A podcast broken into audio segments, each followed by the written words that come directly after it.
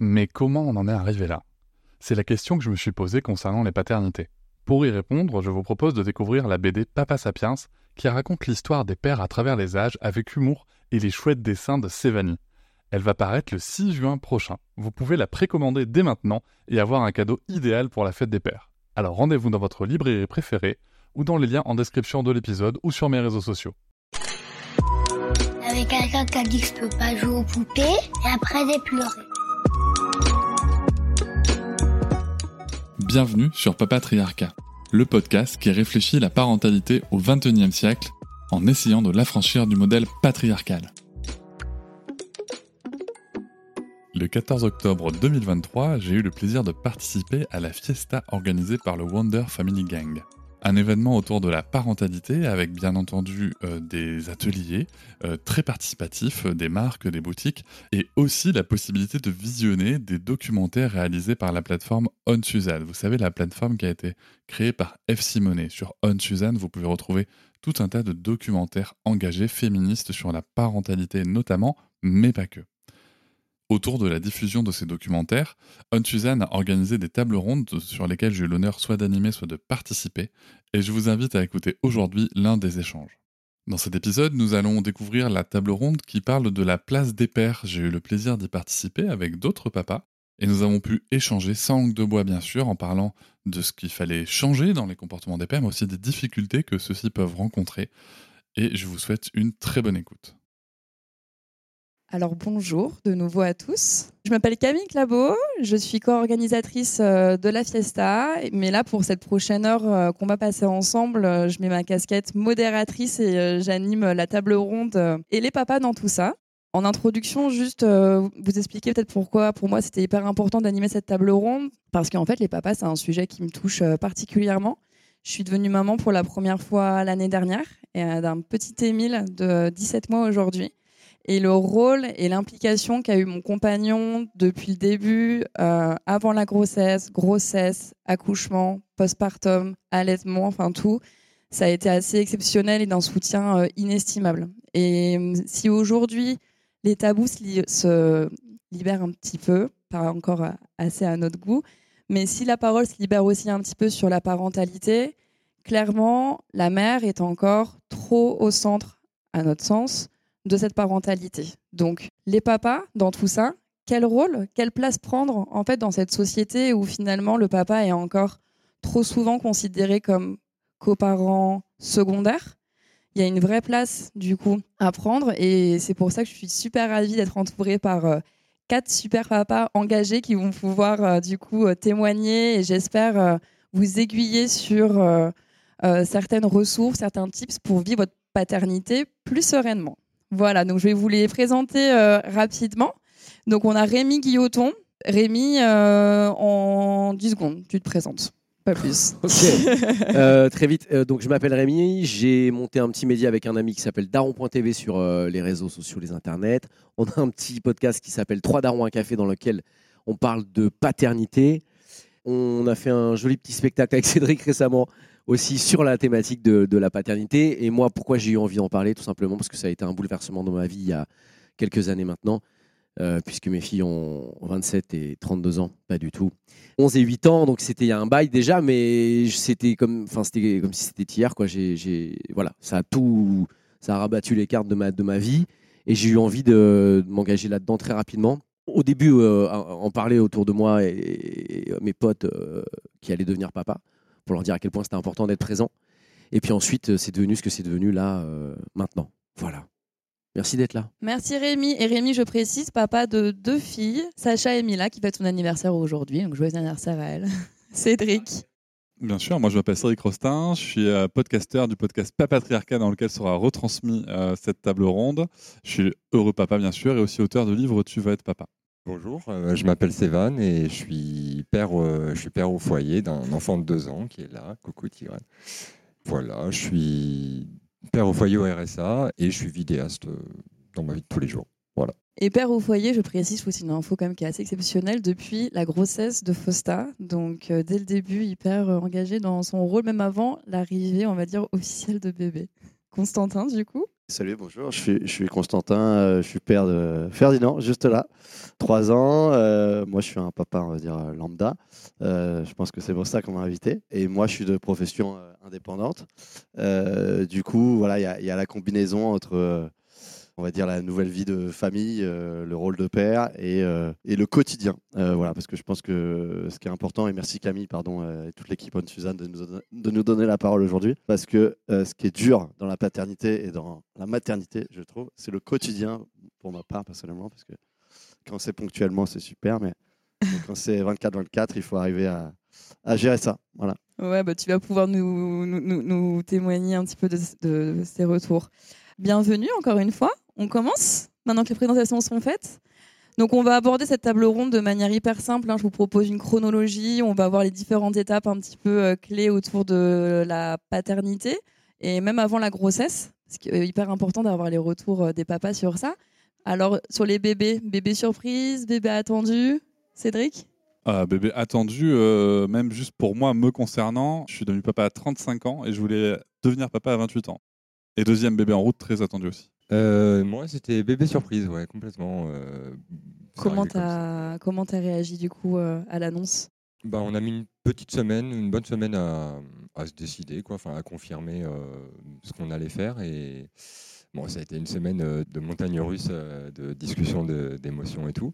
Mais, euh, mais voilà, enfin, assez rapidement, on s'est dit, euh, allez, c'est parti. Quoi. Ouais, vous avez trouvé un alignement. Comment c'était justement un petit peu ta, la vision du papa, euh, enfin du futur papa du coup, versus la, ta vision euh, Fausta? Est-ce que vous étiez euh, plutôt euh, alignés ou est-ce qu'il y en a un qui était plutôt, on va dire, euh, pro ça, l'autre euh, pro autre chose? Et comment vous avez réussi à trouver un consensus tous les deux et... Enfin, je pense que je me suis toujours vu plus tard avec des enfants. Après, je n'étais pas du tout pressé et on a eu peur parce que ça fait un peu peur. Ouais, il y avait la situation matérielle, il y avait le, le fait que on a encore l'impression d'être des, encore des grands enfants. Donc, on se demandait mais comment on peut avoir un enfant euh, alors qu'on est encore des enfants. euh.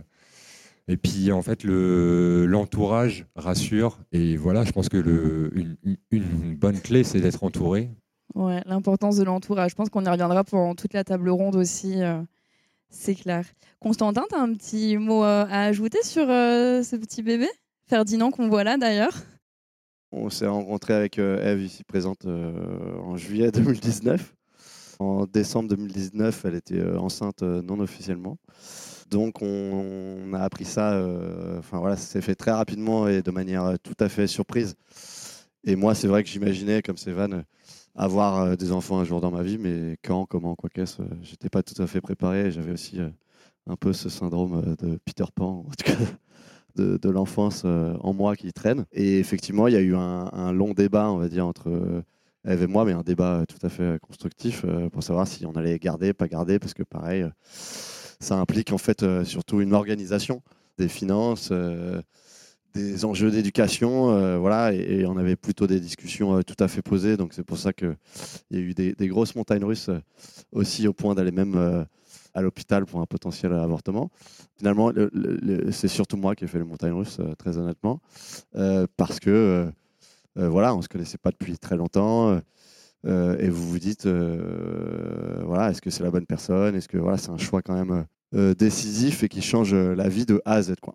Et ensuite, pendant les, pendant les 9 mois de grossesse, du coup, comment ça s'est passé? Est-ce que toi, Rémi, tu as réussi dès le début euh, à trouver ta place en tant que papa? Ou est-ce qu'il t'a fallu, euh, je sais pas, une échographie, un toucher du bébé ou la naissance pour réaliser? Non, non. Dès le, dès le début, j'étais plutôt euh, concerné. Mais c'est vrai que pour les papas, c'est toujours un peu compliqué de, au début de se dire, OK, euh, on le sait, on y va, on part tout droit devant, tu vois, on va devenir père. Mais il y a un moment donné, on est un peu dans un flou, euh, où c'est pas concret, tu vois. Moi, c'est sûr que la première écho avec le battement du cœur, comme pour euh, vous, hein, mesdames, c'est la fameuse écho, où là, tu te dis, wow, là, il y a de la vie, là. Donc, ok, donc toutes ces questions-là que vous vous êtes posées aussi, je me les suis posées un peu avant aussi, le matériel, comment on va faire. Moi, j'avais, j'avais 30 ans, donc 32 ans, donc ça va, tu vois, je, me dis, ok, c'est jouable. Euh, ma nana était ma meilleure amie, on voulait avoir un enfant, ça s'est fait très rapidement, tout était cool.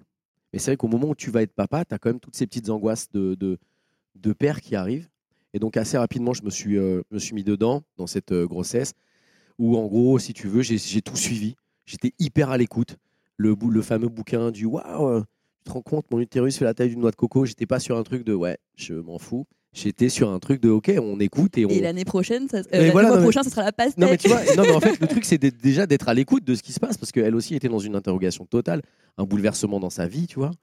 Donc, euh, déjà être à l'écoute. euh, et puis ensuite, euh, on est passé par des phases différentes qui sont. moi, j'ai voulu faire. de- on, a, on a voulu faire de l'autonomie pour que je sois encore plus concerné par cette Peut-être grossesse. faut définir du coup ce que L'autonomie, c'est pour ceux une- qui connaissent pas. C'est des techniques qui permettent de, de- au papa et pas qu'au papa, d'ailleurs à la maman aussi, de rentrer vraiment en connexion avec le, avec le bébé dans le ventre de la maman. Donc ça passe par euh, euh, des variations de la voix, ces petites techniques qu'on nous apprend de variation de la voix, de toucher, de, de machin. Et moi, c'est vrai que ça a vachement bien marché. Le fait d'aller euh, connecter avec ma fille, d'aller lui faire ce qu'on appelle des petits appels pour qu'elle vienne me checker, machin, même si parfois on le fait de manière naturelle quand tu mets ta main sur le ventre de ta femme. Là, il y a des petites techniques qui te permettent quand même de rentrer dans une, dans une connexion encore plus forte. Donc ça, c'était super. Et tu as fait ça juste euh, qu'on- parce que je pense que c'est top de- d'apporter des, des informations euh, additionnelles là-dessus. Tu as fait ça avec du coup euh, la sage-femme euh, Non, avec une thérapeute. avec une Ouais, thérapeute en parallèle. c'était le métier, d'accord. entre autres. Je faisais pas que ça, mais euh, donc non, non, un cabinet. C'était ton idée ou celle de ta femme? Nous deux, je crois. Je sais plus qui m'a parlé de ça. Je crois que c'est un pote qui m'a parlé de ça. Et on s'est dit, ok, ça a l'air top, tu On vois. fait, allez. Donc on l'a fait. Et c'est vrai que c'est bon, ça, ça, ça a amené un truc en plus encore dans cette Ouais. grossesse, tu vois, au niveau de notre connexion. Mais au-delà de ça, même avant l'autonomie, il y a tout ce qui est autour du massage avec euh, le- les huiles Velleda, placement de produit. Euh, tu vois, des- tous ces petits moments-là qui font que bah, on est connecté, on est à deux. Et pour nous, les darons, pour essayer de rentrer en contact, notamment d'une part avec notre meuf et avec notre, euh, no- notre bébé, je pense qu'on n'a pas le choix que d'être une- d'une part à l'écoute et deux d'être en connexion totale, tu vois. Et est-ce que tu étais moteur de ces actions ou c'était quand même la maman qui te proposait des choses et tu disais ouais carrément on le fait ou est-ce que toi tu te renseignais aussi en tant que papa pour aussi peut-être un peu la soulager Non, sur non, je me des suis choses? renseigné de, de dingue. Ok, Ouais, super. ouais, ouais. Non, non, Comment tu t'es est- renseigné du on coup? est- bah, euh, Le net, euh, des potes, euh, des bouquins. On m'a offert des. On m'a pas offert le bouquin de Cédric, parce qu'à l'époque, il n'existait pas ce bouquin. Mais on m'a quand même offert des bouquins. Tu vas être papa. Enfin, tu vois, il y a plein de trucs à la Fnac en fait. Super, euh. non mais c'est hyper Mais c'est des bouquins finalement donner- que tu, tu lis avec plaisir parce que tu vas quand même chercher des infos. Il y a un truc qu'il faut savoir, c'est que euh, sur, le, sur Google encore actuellement, quand tu tapes euh, je vais être père, le premier truc qui sort c'est euh, papa angoisse. Tu vois? Donc on est tous en tanas réellement.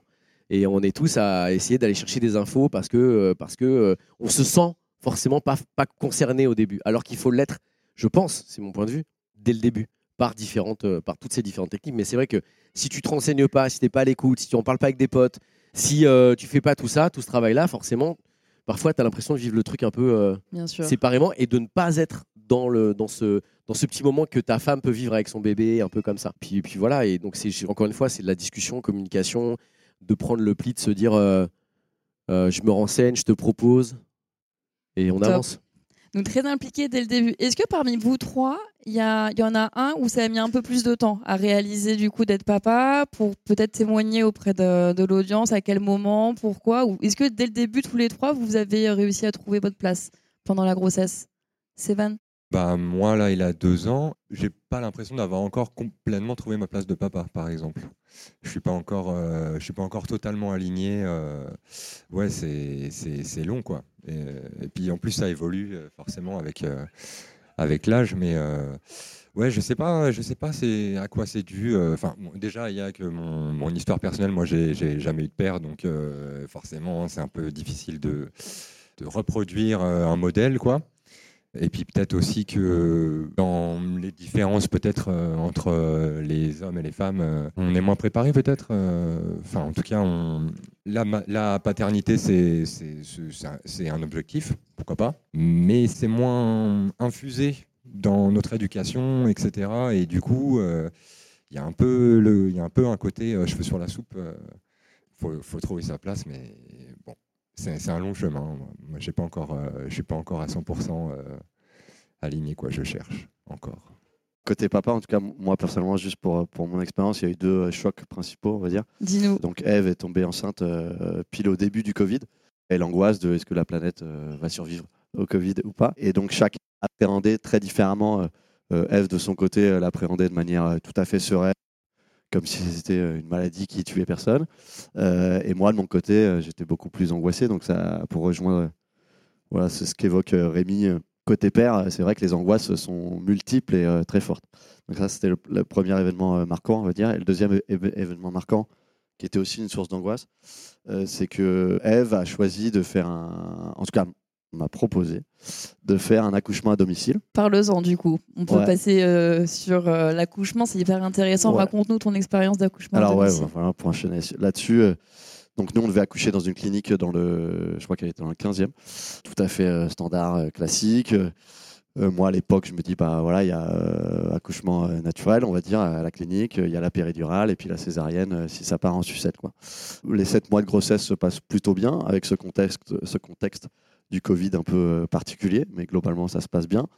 Et au bout de sept mois, elle me dit, non mais attends, euh, parce que c'est une fille assez curieuse euh, d'une manière générale. Elle me dit, je me suis renseigné, j'ai lu plein de livres, j'ai regardé, j'ai lu, enfin j'ai écouté des podcasts, etc. En fait, l'accouchement c'est extrêmement culturel. Et alors ça, je me suis dit tiens, ça c'est intéressant. Elle me dit, bah regarde, aux Pays-Bas, il y a 35% des femmes en moyenne qui accouchent à la maison. Au Brésil, c'est 80% des femmes en césarienne parce que en gros, elles veulent pas toucher à leur corps. Euh, voilà, donc il y a un truc et la péridurale est très français parce que visiblement, j'ai pas envie de dire de bêtises, ça a été euh, inventé par des Français, si je me trompe pas. Et puis il y a un espèce de truc à l'hôpital où c'est plus facile entre guillemets de mettre une femme sur. euh, y a je sais qu'il y a des gens qui travaillent à l'hôpi- enfin, dans les hôpitaux aujourd'hui. Visiblement, c'est plus facile de mettre une femme sous péridurale afin de, on va dire, créer un calendrier ou un rythme à Maîtriser le l'hôpital. timing. Voilà, le- maîtriser le timing. Quand un accouchement par voie naturelle peut prendre beaucoup plus de temps ou moins de temps, euh, etc. Donc, dans cette réflexion-là, moi, je lui ai dit tout de suite, c'est hors de question. euh, L'accouchement à domicile, euh, c'est juste pas, concevable, étant donné que je suis nature plutôt angoissée et que, en plus, c'était notre premier enfant et que, et c'est dé- déjà un chamboulement, comme on, le dit, tous énorme. Et finalement, elle m'a dit, bah regarde, on va rencontrer des sages-femmes à tel endroit, tel endroit, et puis on discute. Si ça te va, on continue. Si ça te va pas, il n'y a pas de problème, on arrête.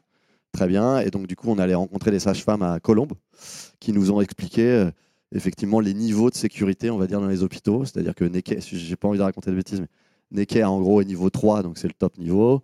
Et puis, euh, selon les petits hôpitaux au fin fond de la campagne, euh, vous baissez les, vous baissez les niveaux. Et en gros, on va dire les cliniques classiques ou les hôpitaux classiques à Paris sont à peu près niveau 1. Et en fait, le niveau 1, c'est ce que va vous proposer une sage-femme quand elle vient à domicile faire l'accouchement chez vous. Donc, euh, avec l'avantage en plus que quand elle vient à domicile faire l'accouchement, elle est 24 sur 24 collée à vous, elle passe pas de chambre en chambre, et puis elle discute pas avec ses copines, etc. Bon, bref. Donc finalement, moi, je me retrouve convaincu, je me retrouve embarqué. Aujourd'hui, je sais pas si je suis un, un militant de l'accouchement à domicile, pas du tout et pas spécialement. Néanmoins, je pense que c'est, et c'est ce que j'ai dit à Eve, c'est que c'est son corps, c'est son choix.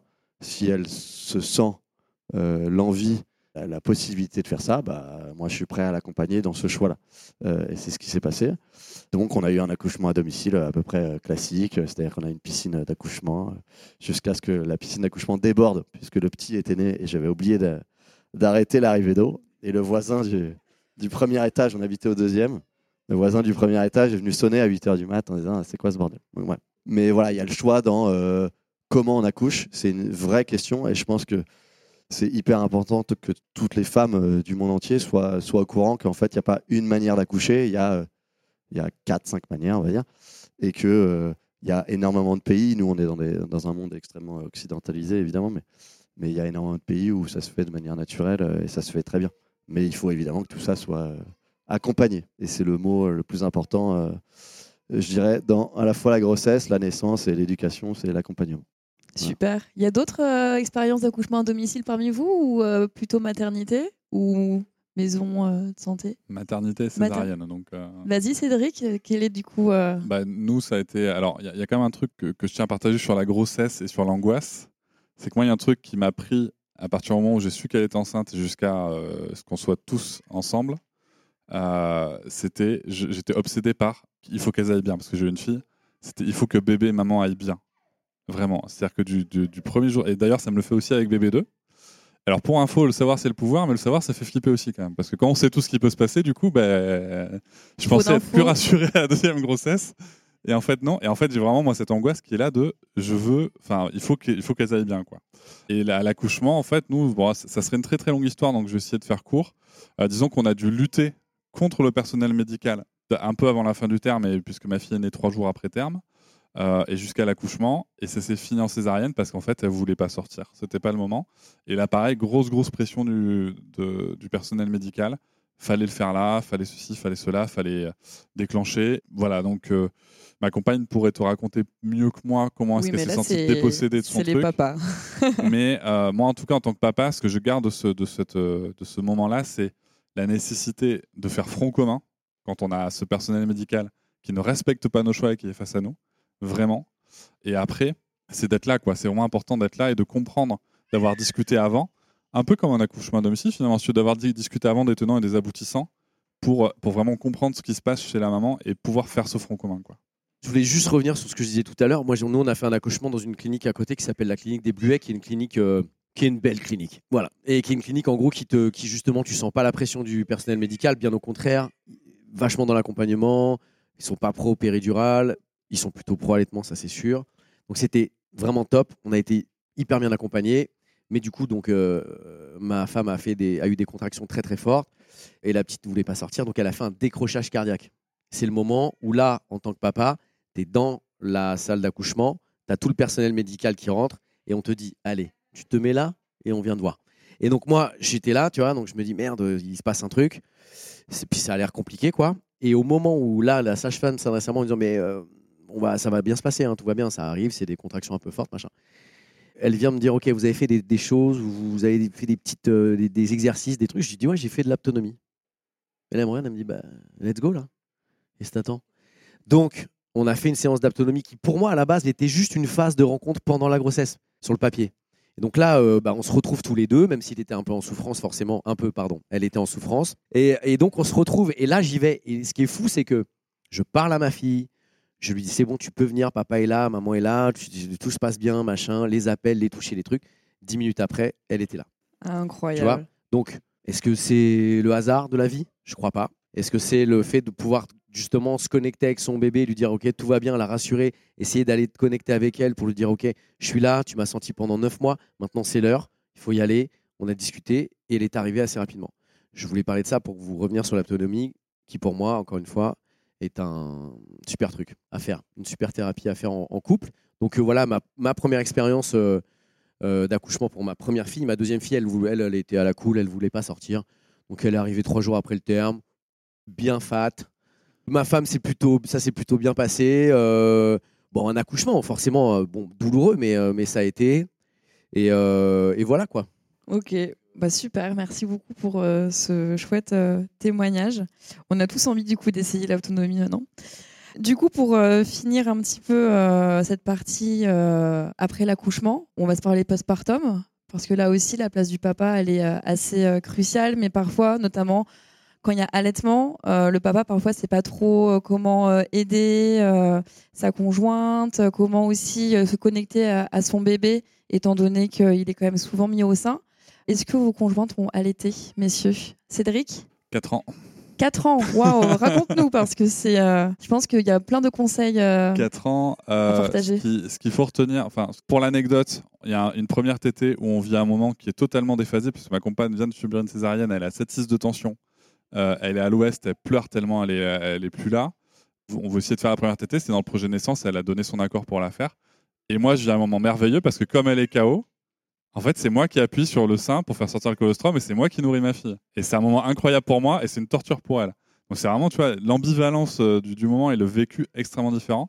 On va avoir quelques difficultés au lancement de, de cet allaitement puisque le personnel euh, de la maternité, qui était pourtant ami des bébés, pourtant validé pro-allaitement, va nous dire très vite, Madame, vous ne pourrez pas allaiter, c'est une césarienne. Et ce qui va se passer, c'est qu'on va vite se barrer de là, contre avis médical encore une fois, et arriver à la maison, une fois que toute cette pression est enlevée, une fois qu'on a vu une consultante en lactation et BCLC, on va trouver des solutions, on va, et ça va démarrer, et ça va durer 4 ans. Et euh, là-dessus, qu'est-ce que je peux vous dire? Bah, C'est qu'il faut soutenir. faut soutenir. Et là-dessus, il n'y a pas de secret, encore une fois, dans la préparation. Moi, je peux vous parler du documentaire La Voie lactée, qui est vraiment chouette là-dessus. Euh, moi, j'avais appris plein de trucs et je trouvais ça incroyable à l'allaitement, donc j'ai pu soutenir ma compagne là-dessus. Et après, pour la faire courte et pour laisser le temps de parole à tout le monde, je vais juste vous parler de quelques phases. De 0 à 6 mois, l'allaitement, ma foi, même dans les lieux publics, tout le monde trouve ça mignon, normal, classique. Après 6 mois, ça commence, on commence à avoir des remarques. On commence à nous dire, euh, ça fait pas longtemps un peu. Arrivé à 12 mois, là, euh, on va vraiment nous dire, bah, euh, qu'est-ce qui se passe? Pourquoi il a été cet enfant?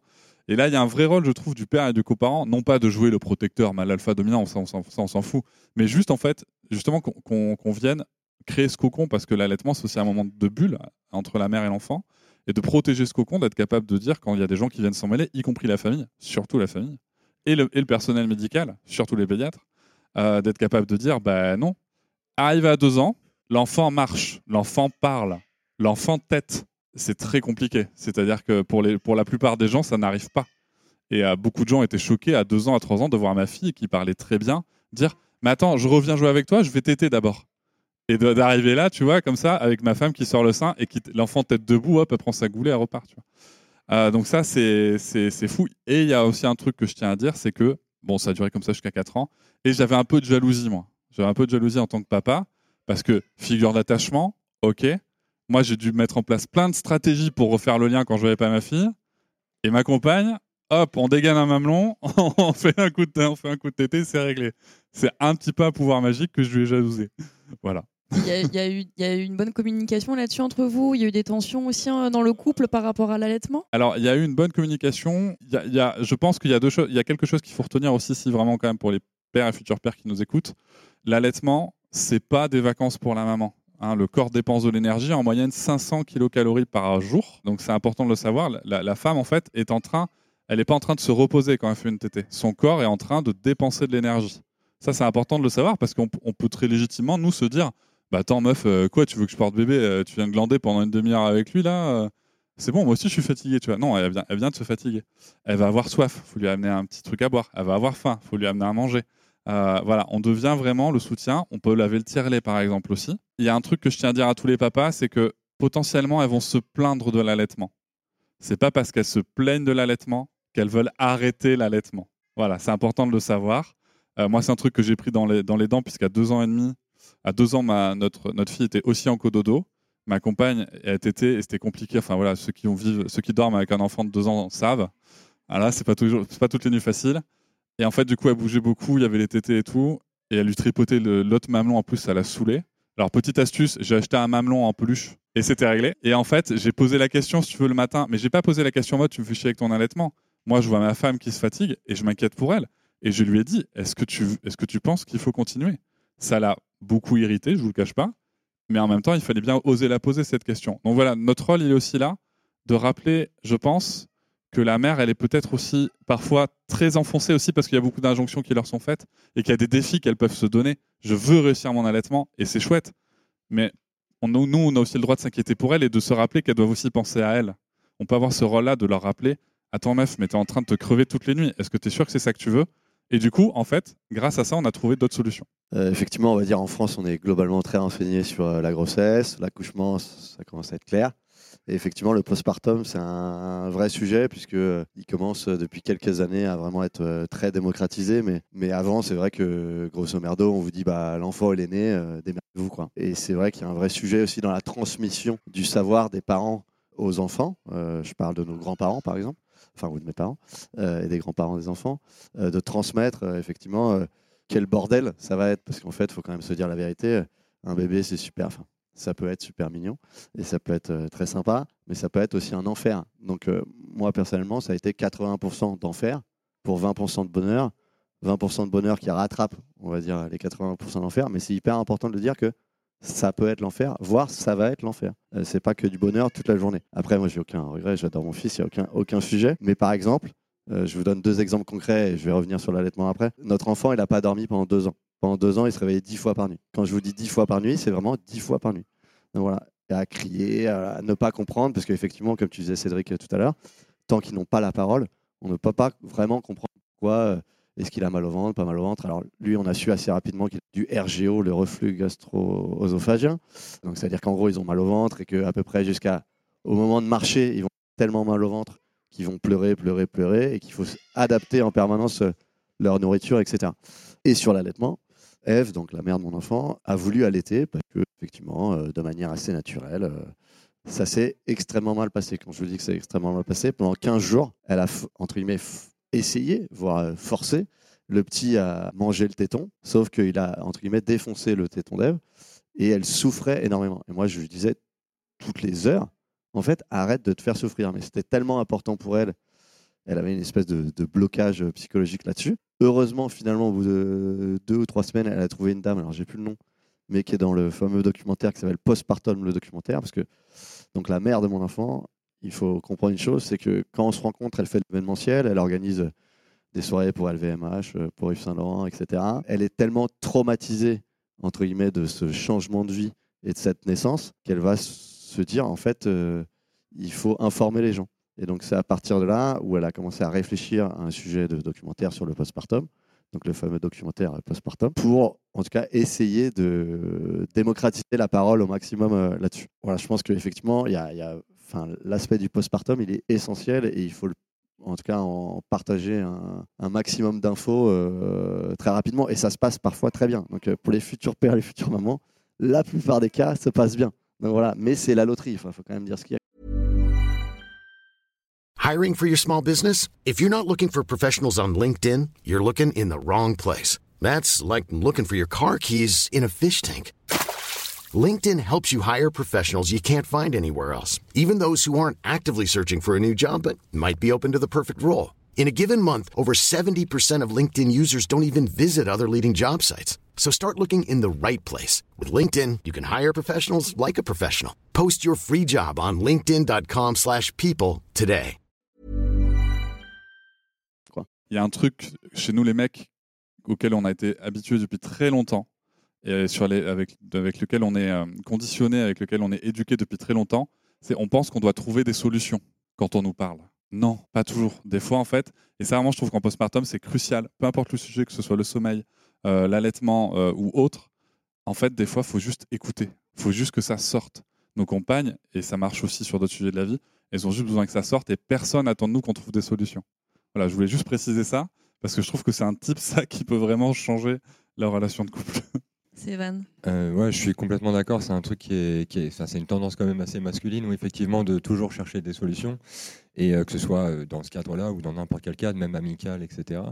Et bah, quand c'est pas ça qu'on attend de nous, parfois ça peut faire même l'effet inverse, c'est-à-dire qu'on va proposer une solution, sauf qu'en fait la personne ne sait pas ce qu'elle attend, et que du coup, bah, elle va ne pas vouloir cette solution, et même parfois se sentir bête, du coup. Et ouais, ouais, effectivement, je te rejoins complètement là-dessus. Pour Fausta, euh, l'allaitement, pour elle, c'était une évidence. Euh, moi, j'étais, j'étais pas un bébé allaité, bébé biberon. Donc, euh, c'était un non-sujet. Enfin, j'y avais jamais pensé, en fait.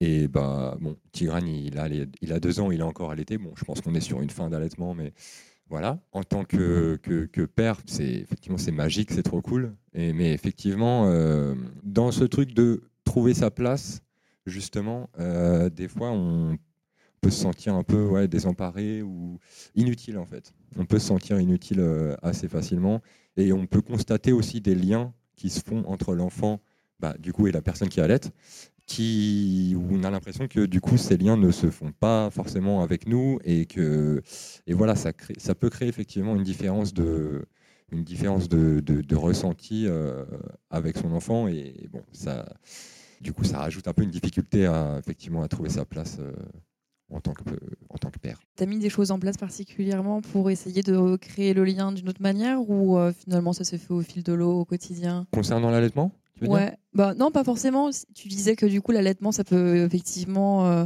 créer un peu plus de lien avec la maman. Donc toi, comment tu crées du lien avec le bébé sur d'autres activités, pas forcément l'allaitement. Après l'allaitement, on entend aussi parfois des papas qui disent, bah parfois du coup pour éviter que euh, si le bébé n'est pas en cododo et qu'il dort dans sa chambre, je me levais pour reprendre le bébé, la porter dans le lit, comme ça, ma femme elle pouvait rester dans le lit. Il y a aussi des petites choses comme ça, donc pas forcément que autour de l'allaitement, si tu as envie de partager d'autres expériences sur la création de liens. Euh, bah, par rapport à l'allaitement, oui, on... je vais être un peu euh, le soutien technique, effectivement. Donc, euh, ramener de l'eau, non, non, non, amener le bébé. Ah, tu veux un coussin Ah, tu, peux me passer le coussin non.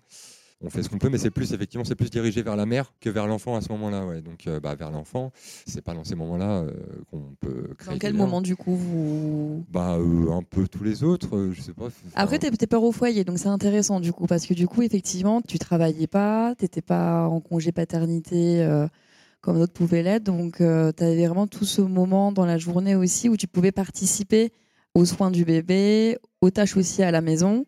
Donc, euh, vous avez trouvé un équilibre assez facilement par rapport, euh, par rapport à ça?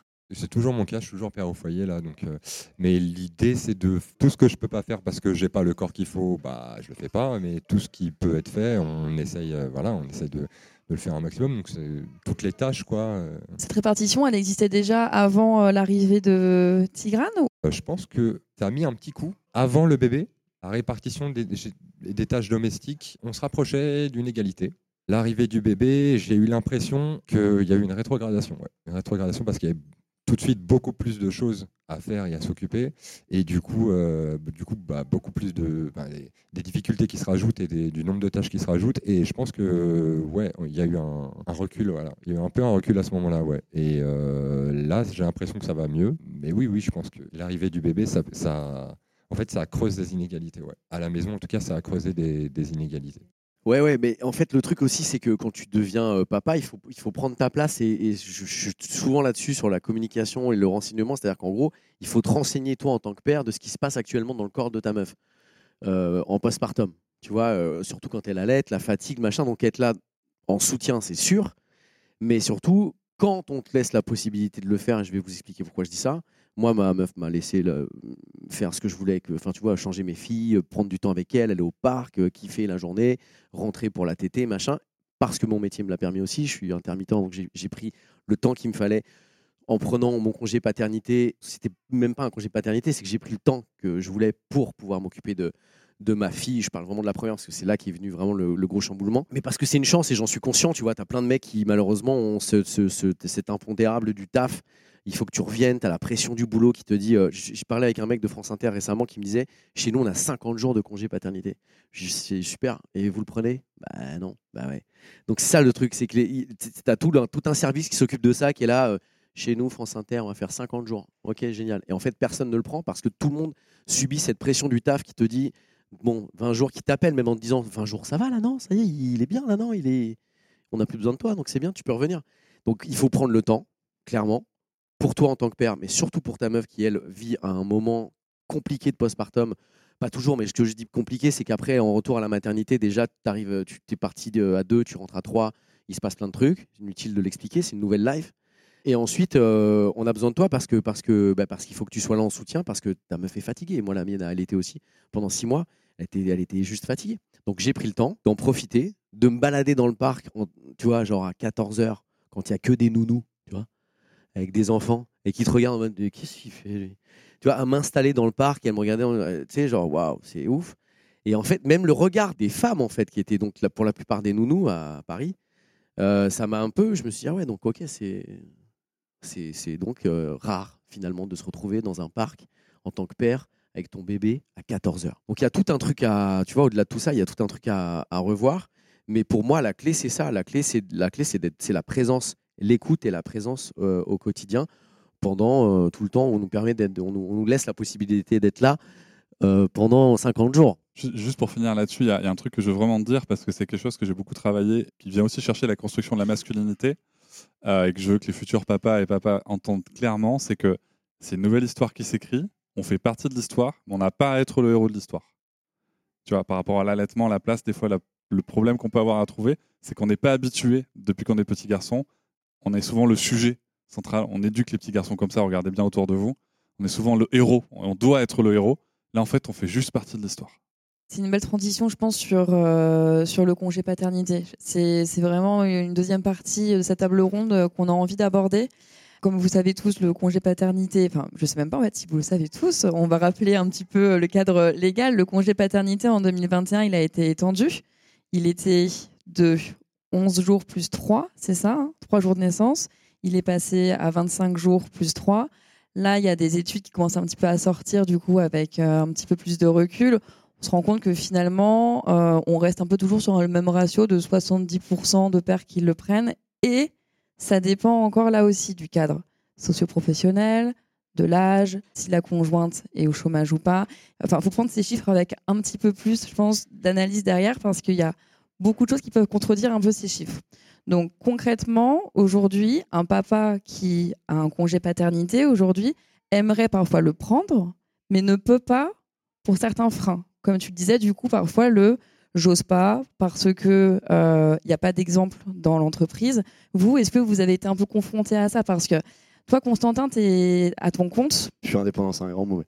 En gros, j'ai- deux boîtes. J'ai une boîte de distribution de cinéma, de, fin, de films de cinéma, une boîte de production de films de cinéma. Et c'est vrai que si je suis pas là, bah, la boîte, elle tourne pas. Quoi. Donc, euh, les équipes, enfin, même si, voilà, ils peuvent se passer de moi pendant quelques heures, mais, mais, mais, mais clairement, euh, je sais pas, je me suis arrêté peut-être, entre guillemets, trois semaines, mais en répondant à des messages WhatsApp euh, toutes les heures. Quoi. La réalité du congé paternité, moi, je suis pour que. Il y, a des, pays scandinaves où c'est un an, il y a au Canada, je crois, c'est un an aussi. Enfin voilà. C'est super, c'est génial. Moi, je trouve ça, si c'est possible en France, très bien. Après, je pense que c'est vraiment des questions euh, personnelles et internes aussi à, la nouvelle famille. Je ne sais pas pourquoi je pense souvent à ça, mais je pense souvent à la famille monoparentale. Souvent, je me dis, je ne sais pas comment une mère ou un père seul aurait fait, par exemple, avec notre fils. Et s'il fallait travailler et tout ça sans... je ne sais pas. Euh, et bravo à tous ces hommes ou femmes euh, qui font ça tout seuls, entre guillemets. Je pense qu'effectivement, le choix du congé paternité, il est... euh, Enfin, le choix, on va dire, le, choix de le prendre ou pas, et comme effectivement les, intermittents chez France Inter ou autres, effectivement, c'est des métiers, enfin, l'intermittence pour bien connaître ce, statut-là. Effectivement, si vous arrêtez de travailler, au bout d'un moment, on va arrêter de vous appeler pour travailler. Donc, vous mettez sur la touche. C'est-à-dire que, par exemple, si vous ne travaillez pas pendant six mois en tant qu'intermittent, globalement, à moins que vous ayez un rayon très solide, ça va s'essouffler. Et donc, du coup, il va falloir reconstruire tout ça. Et reconstruire tout ça, ça prend du temps.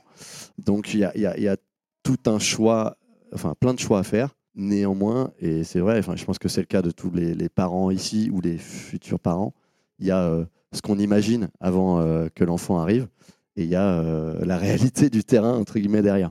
Parce que moi, par exemple, avec Eve, on s'était parlé de qui va faire quoi, qui s'occupe de tel truc, toi tu descends les poubelles, moi je nettoie, etc. Euh, toi tu rapportes l'argent, moi machin. Euh, Eve, elle était en CDI, on va dire, euh, classique euh, avant la naissance. Aujourd'hui, elle est 100% indépendante, donc effectivement, elle a un emploi du temps aussi très chargé. Donc aujourd'hui, on doit combiner toute la journée avec ça. Mais la réalité, c'est qu'en fait, enfin, c'est un peu comme la vie en général, c'est c'est un peu débile ce que je vais vous dire, mais on ne sait jamais de quoi demain sera fait. Quoi. Donc, peu, et avec les enfants, c'est pareil. Et, justement, je me posais la question tout à l'heure, parce que vous avez tous les deux euh, deux enfants, nous on a tous les deux un enfant. Mais je me disais, voilà, il y a, y a le big band du, du premier enfant, mais quand il y a le deuxième, parce que j'imagine qu'on en a un, on est très préparé. Quand on en a deux, on est un peu préparé, mais j'imagine que c'est un nouveau bordel d'une autre manière. Tu me parlais de fatigue et j'ai touché du doigt euh, le papa solo avec deux filles. Parce que ma nana a dû aller bosser en, Afrique euh, pendant trois semaines. Et ma fille, la dernière, avait un an. Et ben, je vais te dire, gars, je crois qu'à un moment donné, je ne savais même plus euh, qui j'étais, tu vois, tellement j'étais en vrac total entre le taf, la nounou, euh, mes filles malades, octobre, tu sais, là, là, cette période-là qu'on est, tu sais, octobre, novembre, chiant, rhume, horrible. Donc, ouais, ouais, non, c'est chaud. le deuxième enfant, c'est. Ouais, ouais, c'est une petite claque, hein, parce que t'es toujours pris. Mais pour revenir sur euh, le, congé euh, paternité, ou en tout cas cette, euh, présence, elle, est juste. Enfin, à un moment donné, il faut prendre conscience qu'elle est importante. Mais je pense qu'en effet, chacun fait un peu ce qu'il veut. Mais, pour créer ce lien, justement, dont on parle depuis le début, d'un père avec son, avec son enfant ou ses enfants, c'est la présence. Et dès le début, en vérité, tu vois. Et je disais un truc tout à l'heure, j'ai pas été au bout, pardon, mais sur notre euh, petit média, on a un, papa qui nous a envoyé un message un peu d'appel au secours en disant voilà, euh, mon fils a deux mois et je, je ne peux pas l'approcher. En gros, tu vois, je peux pas le prendre dans mes bras. Ma meuf est tout le temps en flip. Elle est, elle- je, je sais plus quoi faire. Je comprends ce qu'elle vit, ce qu'elle ressent, mais pour moi, c'est très compliqué de ne pas réussir à me connecter avec mon, avec mon fils. J'ai mis ça sur, le, sur, sur notre réseau et là, j'ai eu énormément de messages de mamans, mais tellement mignons, d'une tendresse absolue, qui essayaient de trouver des clés par rapport à, cette réaction de la maman qui est une réaction un peu animale. Je parle sous contrôle de Cédric. En tout cas, à ce moment-là, tu vois, sur les deux mois, c'est encore trop petit pour voilà. Mais en même temps, toutes ces femmes, toutes ces mamans, euh, lui ont envoyé des messages de il faut que tu lui fasses comprendre, il faut être dans la communication, il faut être dans l'échange et il faut qu'elle comprenne que oui, tu peux sortir de la maison avec la poussette pendant 30 minutes. Et ça aussi, il faut en parler parce que tu as plein de femmes aussi qui ont du mal à, lâcher. On a reçu sur notre podcast Camille Combal, qui lui, au départ, on parlait de- des- tâches, on parlait du, partage. On a fait un truc qui s'appelle Qui fait quoi? Au départ, le mec, il dit c'est 50-50, je te le dis. Et plus ça va, plus tu finis à. Allez, bon, 90-10, tu vois. C'est-à-dire qu'en fait, moi, je me souviens d'une- euh, interview. En gros, Camille me disait euh, J'essaye d'être là, mais avec le taf et machin, et c'est compliqué, comme beaucoup de, comme tout le monde. Et il me dit Mais tu te rends compte, même quand je choisis le linge, c'est pas le bon linge, quoi. Et j'ai vu sa meuf après, sans lui. Elle m'a dit, bah ouais, mais le gars, il prend un drap de bain. Tu vois ce que je veux dire? Et lui, dans sa tête, il était tellement, il disait, mais moi, c'est moi le taulier. Un autre jour, il part... je parle de lui parce que c'était notre première interview c'est important parce que c'est un mec qui vraiment vit sa première paternité. Il a, il a l'air complètement largué parce qu'il n'a pas eu cette figure-là à la maison. Forcément, nos darons n'étaient pas euh, ce que nous sommes aujourd'hui, ce qu'on essaye d'être. Et euh, il me dit, on fait un resto, euh, première sortie à trois, euh, bébé d'or et tout, c'est cool. Et c'est lui qui est en charge du biberon. Dodimam, la petite membrane, le biberon, machin. Il prépare le bib. Et là, au moment de le secouer, il en met partout, la moitié sur sa meuf et la moitié par terre. Et en fait, il avait oublié la membrane. Et en fait, la réaction de sa meuf, c'est, tu sais, il l'a vu dans son regard quand je dis qu'à un moment donné, il faut, prendre les clés. Elle l'a regardé comme ça. Ouais, eh ben, parfait. Le petit avait pas donc de bib. Fin du bal, fin du resto, fin de la soirée. Ils sont rentrés. Et tu sais, lui, je pense qu'il devait traîner derrière sa meuf dehors. Elle elle était là, putain, mais quel connard. Et lui était là, bah ouais, mais- tu vois. Et bon, en fait, tout ça, c'est compliqué. Mais je trouve ça cool qu'il euh, en parle aussi, comme plein de, comme plein de papas, tu vois.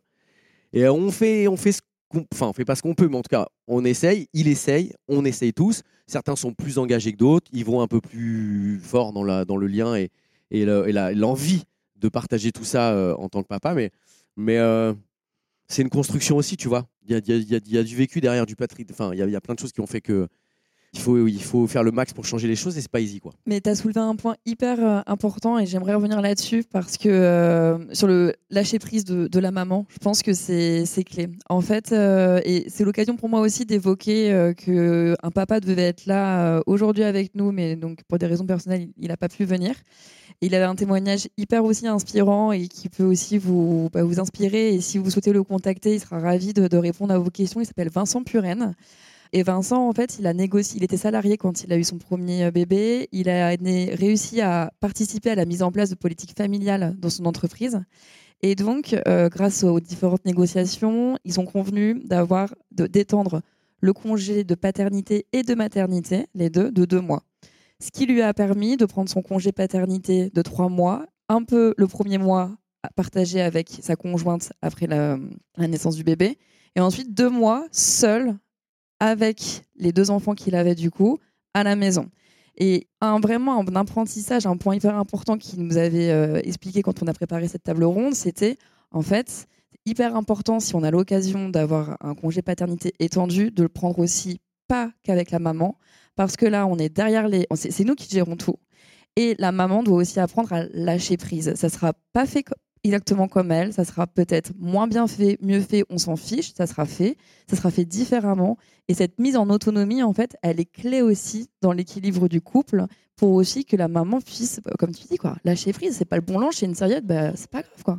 C'est d'ailleurs la, base, euh, quand on parle souvent des modèles scandinaves quand on parle du, congé, des congés parentaux, mais rappelons-nous quand même qu'avant d'être les modèles euh, culturellement admis qu'il y a aujourd'hui, ils sont passés par des étapes, notamment des étapes de congé paternité étendu obligatoire. Ça c'est important de le rappeler, hein. c'est qu'aujourd'hui c'est très libre choix, mais pour que le changement culturel se fasse, il y a eu un congé paternité obligatoire. Et surtout ensuite, il y a eu une incitation au bonus en fait. C'est que et d'ailleurs au Danemark c'est toujours le cas. Euh, on a plus de congés parentaux si le père en prend une partie seul. Et ça, c'est hyper important parce qu'à un moment donné, et là, je regarde mes compères autour de moi, à un moment donné, ben, c'est bien quand on est seul avec bébé, qu'il n'y a pas maman derrière en train de regarder ce qu'on fait. Désolé, mesdames, mais à un moment, il faut aussi le dire. Il faut nous laisser faire. Il faut nous laisser faire et peut-être qu'on va faire différemment, bien entendu. Et peut-être qu'on va se tromper, mais on a besoin de se tromper pour apprendre. Et du coup, je vais faire mon petit côté militant sur le congé paternité. Allez, on t'autorise. Voilà, c'est important. Il est important de continuer non seulement de prendre le congé de un mois qui existe, mais surtout de vouloir aller plus loin. De vouloir aller plus loin. L'Espagne l'a fait, je tiens à le rappeler, entre 2016 et 2021, ils ont, passé le congé paternité de 2 à 16 semaines en pleine pandémie. Donc là, il n'y a pas d'histoire d'argent pas magique ou je sais pas quoi. C'est juste une question de volonté politique. Et les enjeux vont bien au-delà du temps qu'on passe avec l'enfant. Bien entendu, il y a un enjeu pour l'enfant, pour les droits de l'enfant, de construire le lien avec sa figure d'attachement. Il y a un enjeu pour le père, pour sa présence. Il y a un enjeu pour, pour les mères, pour la santé mentale des mères. Il y a plein d'enjeux sur le congé paternité et bien entendu pour l'égalité homme-femme. Donc, comme beaucoup de sujets sur les, sujets d'égalité, j'ai rien inventé. Les femmes ont fait le job avant, les féministes ont fait le job avant. Donc moi, ce que je vous propose, c'est de lire le livre de euh, Violaine Dutro, Maternité, Paternité, Parité. Et je vais vous résumer sa proposition. Elle tient en quatre, grands points. Un congé paternité équivalent en durée à celui de la mère, donc en l'occurrence 16 semaines. 8 semaines obligatoires. Moi, je préconise à la naissance, mais elle, c'est juste 8 semaines obligatoires. Correctement rémunérées, parce qu'on ne va pas refaire la société avec les gaps euh, de, rémunération. Il faut que les pères perdent pas trop euh, de, salaire. Et deux semaines obligatoires à la reprise du travail de la mère, minimum. Et ça, vraiment, je pense que ce sont des points clés pour amener un vrai changement société culturelle, mais aussi pour les enfants. Parce qu'on parle, on est là en train de parler des pères, des mères, mais les enfants, désolé, ça m'émeut un peu, les enfants ont le droit d'avoir euh, leurs deux figures d'attachement près d'eux. Et ça, on l'oublie. Moi, je voulais juste dire euh, deux petits trucs par rapport au congé pâte et, euh, et aussi par rapport euh, au fait que les, les mères, elles, parfois, elles, sc- elles scrutent un peu ce qu'on fait, on fait mal. Le truc avec le congé pâte, c'est que le travail, c'est une composante intrinsèque de la masculinité. quoi. C'est-à-dire que c'est au cœur de la masculinité. C'est ce qui fait qu'on, enfin, dans notre société, là en France, ce qui fait qu'on est un homme, ça va être davantage la situation professionnelle que le fait d'être père. Après, si on est père, euh, si on est père, c'est bonus.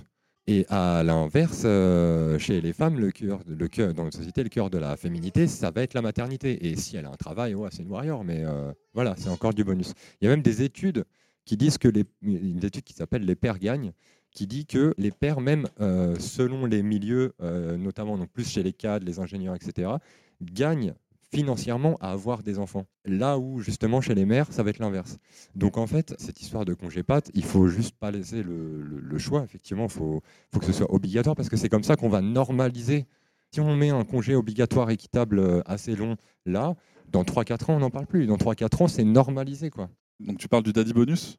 Euh, c'est quelque chose qui a en effet été étudié, c'est que les hommes qui deviennent pères et qui continuent à travailler classiquement, en moyenne, il y a 6% d'augmentation de rémunération, en moyenne. C'est, euh, l'étude est aux États-Unis, mais encore une fois, rien n'est tout noir ni tout blanc. Il n'y a pas les, les super papas euh, euh, qui font ce qu'ils veulent dans la société, etc. Et il y a une autre étude qui est sortie récemment, qu'on avait évoquée, qui, qui a été menée sur les pères qui font le choix de diminuer leur temps de travail pour s'occuper soit de leurs enfants, soit d'un- soit d'un- d'un- d'une autre personne de la famille. Et ça, en fait, cette étude-là, qui est très récente, qui a été menée par deux chercheuses, euh, elle date du mois d'août, elle a été publiée dans Le Monde il y a quelques semaines. Et en fait, ce pourcent, il n'y a que 1%. Alors, attention, on se calme tout de suite. Il y a toujours l'égalité homme-femme au travail. hein. A pas de, ça ne change rien à ce que je dis. Mais pour ce 1% de pères qui font ce choix-là, leur carrière est doublement plus sanctionnée que celle d'une femme. Et pourquoi je vous dis ça? Parce que on a tendance, et moi, moi le premier, hein, on a tendance parfois à dire ça va, les darons. Vous êtes des hommes, vous avez plein de privilèges, ce qui n'est pas faux. Il suffit d'eux. Mais non, parce que le patriarcat, ce qu'il nous dit aussi, c'est que si tu sors du modèle de masculinité que tu évoques, de travailleur idéal qu'on a attendu pour toi, on va te sanctionner. Et on va bien, bien te sanctionner comme il faut. Et ça, il faut aussi en avoir conscience. Et je pense qu'en effet, la parole des pères doit aussi s'exprimer là-dessus. Je disais tout à l'heure par rapport à France Inter, c'est que les gars ne le prennent pas parce qu'ils savent qu'ils vont être sanctionnés. Et c'est même pas, je parle même pas, c'est même pas des mecs, c'est pas des intermittents, c'est des mecs qui bossent en interne, c'est c'est des, des mecs en CDI, tu vois, dans la boîte chez Radio France, qui me disent c'est super, franchement génial que tout le monde ait brainstormé là-dessus en se disant 50 jours, mais personne ne peut le Mm. prendre, puisque les mecs sont rappelés à l'ordre très très très rapidement en disant il faut revenir au taf. Et puis mec. si la hiérarchie aussi montre pas l'exemple, c'est aussi euh, compliqué là-dessus. S'il Ouais. n'y a pas de modèle. Exactement. Il y, a- y y plein de freins. hein, Il y a plein de freins. Mais justement, ça passe par tous ces petits trucs-là. On n'a pas forcément besoin Ouais. de loi. De... Enfin, on en a besoin, bien sûr. Mais ce que je veux dire par là, c'est que quand tu deviens papa, moi j'étais le premier papa de mes potes. Quand tes potes te voient présent, euh, je dis pas que je suis. Attention, hein, je, je suis pas là pour me filer des fleurs et tout, mais l'exemple que tu es pour tes potes qui viennent te voir en disant Ah ouais, ok, tu fonctionnes comme ça, machin, tu as pris le temps qu'il fallait, je vois la relation que tu as créée avec tes filles. Quand eux deviennent pères, ils viennent chercher des conseils, machin, ils t'ont vu réagir comme ça. Il y a un truc, il y a un petit effet miroir qui fait que on se ressemble, on se sait, on se regarde et on avance comme ça. Tu vois?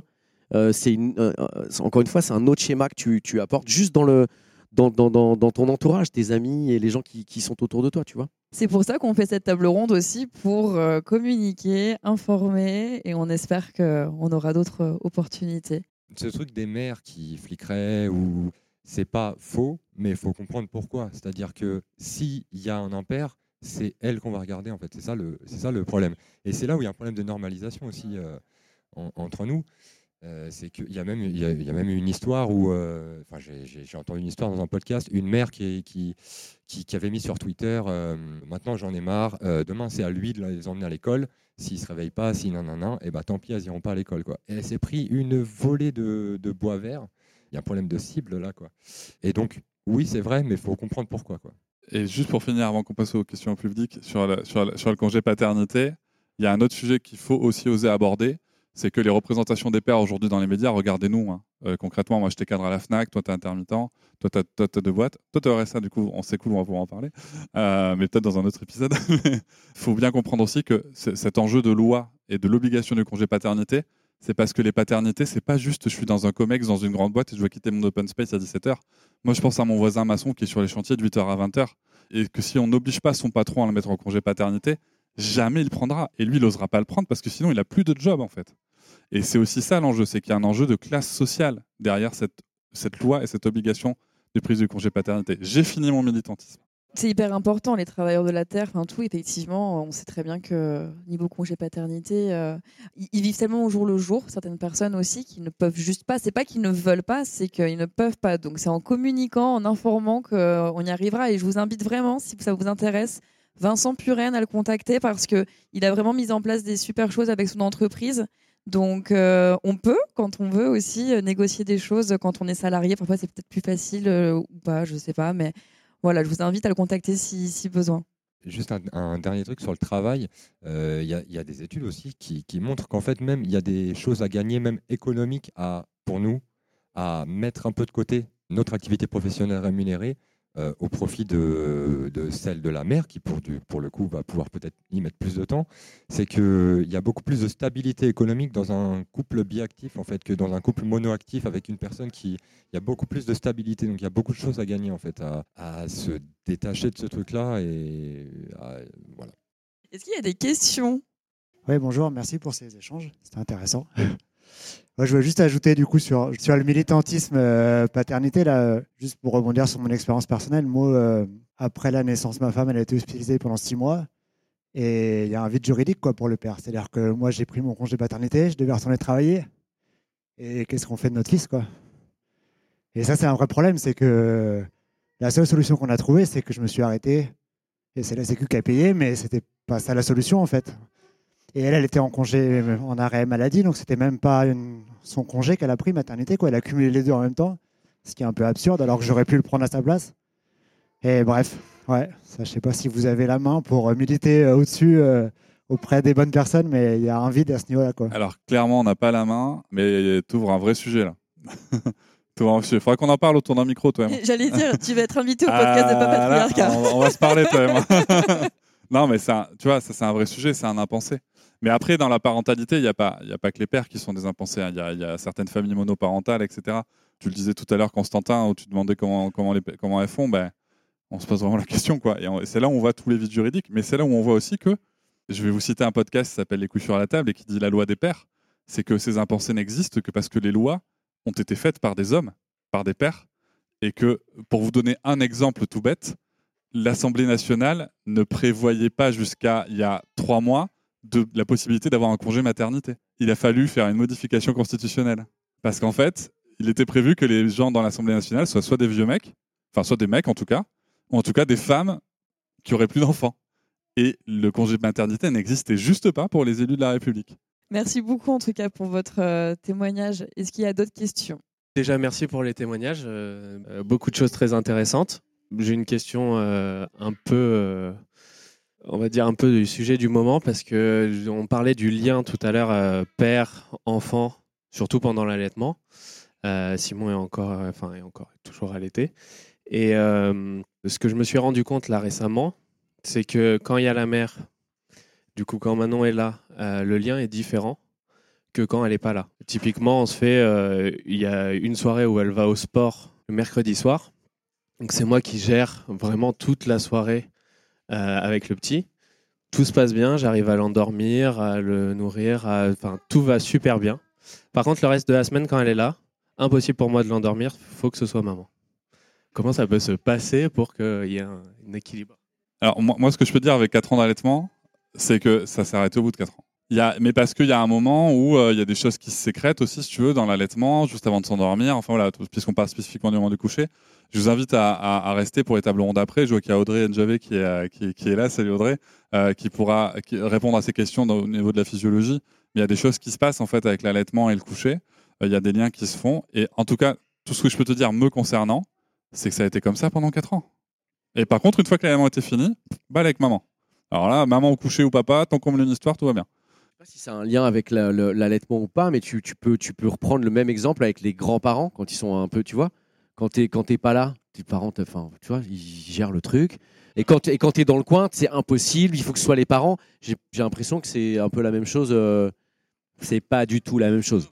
Juste pour euh, compléter sur ce truc-là, pour enfin, nous, vu qu'il n'a pas dormi pendant, pendant deux ans, en gros, euh, euh, Eve disait toujours, euh, de toute façon, toutes les spécialistes que vous allez pouvoir voir après euh, disent en fait un jour ça va passer. Et c'est vrai qu'un jour ça passe.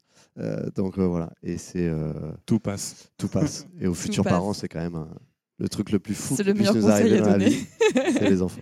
ok, bon bah merci les papas. Et merci Camille. Merci, c'était ma première table ronde. Alors euh, je suis ravie en ce week-end de l'avoir euh, animée. Et euh, voilà, merci à vous en tout cas. Je vous remercie de m'avoir écouté. Je vous invite à vous abonner au podcast sur votre plateforme préférée et à me retrouver sur Instagram, TikTok, Facebook et sur le blog papatriarca.fr. À bientôt.